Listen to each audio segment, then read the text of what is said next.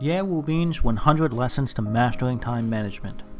Lesson 42 The Three Driving Forces of Internal Motivation. Hello, everyone. My name is Ye Wubin from Yishuneng. I am so happy to be with you now at 6 a.m. on the Ximalaya app.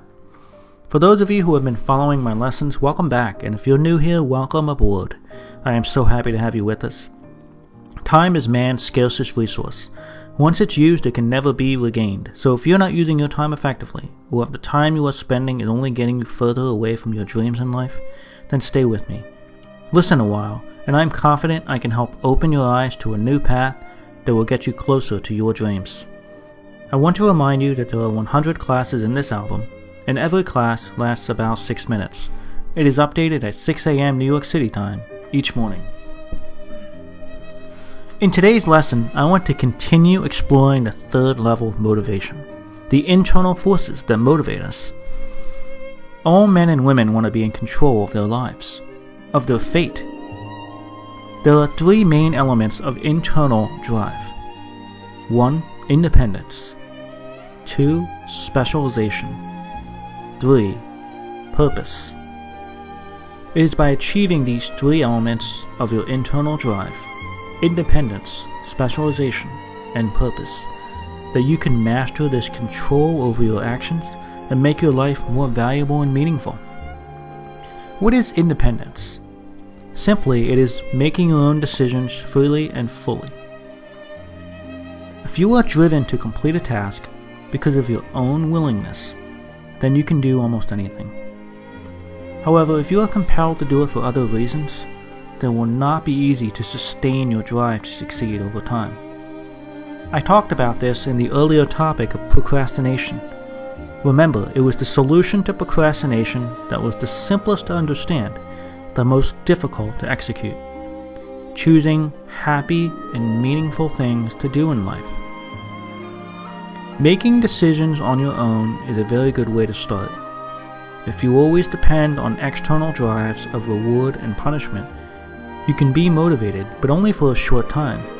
Your energy will eventually diminish and then disappear, leaving you with no will to go on. The reason I can cultivate lots of good habits is because I have learned to like doing these things. In particular, I enjoy writing in a diary. I enjoy having a cold bath. I enjoy running marathons. I enjoy setting up management training courses on efficiency and time management all over the world. I chose to do all of these things for myself, freely and fully. If you want to change your life, then you must choose to do things out of an internal need, not for any external reasons. This is the first key point independence. The second point is to be realistic. Thinking you can become a great master in three days is a recipe for failure. However, if you wish to become a master of skills in 3,000 days, then that is a better and more realistic goal. The idea is to select goals that you can continuously improve on through small progress each and every day. Rome was not built in a day, and water constantly dripping carves holes in a stone. This leads to the second element of internal motivation specialization. Once you have independently decided to focus on a task, then we need to continuously work to move closer to the target. There are five steps to achieve specialization. I talked about deliberately practicing in previous lessons. Deliberate practice is actually the same as achieving specialization. Deliberate practice forces us to become better and better at it, thereby achieving what is called specialization. K. Anders Ericsson, a renowned Swedish psychologist, defined deliberate practice as necessary to improve performance in a particular area, requiring a lifelong effort through determination, focus, and even pain. What is the objective of deliberate practice? Simply, it is continuously improving our performance in a certain field through repetition. We should strive to obtain feedback from as many people as we can, especially from a coach or a mentor. It is better if they give us critical feedback, which focuses on our weakness. We need to pay serious attention to our weaknesses. However, there is a problem.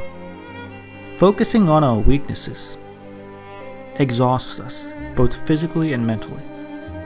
Therefore, we must be prepared to accept critical feedback by bolstering our mind and body. You must prepare to resist debilitating thoughts or demotivating forces that come from this critical but necessary feedback.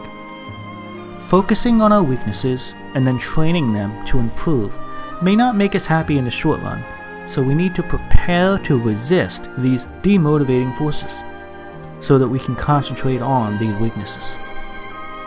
If we cultivate strong psychological and mental strength, we will enjoy our training more, resist pain, and feel happiness more often. Independence and specialization are central to our ability to achieve internal and sustained motivation. But purpose is the most important of all.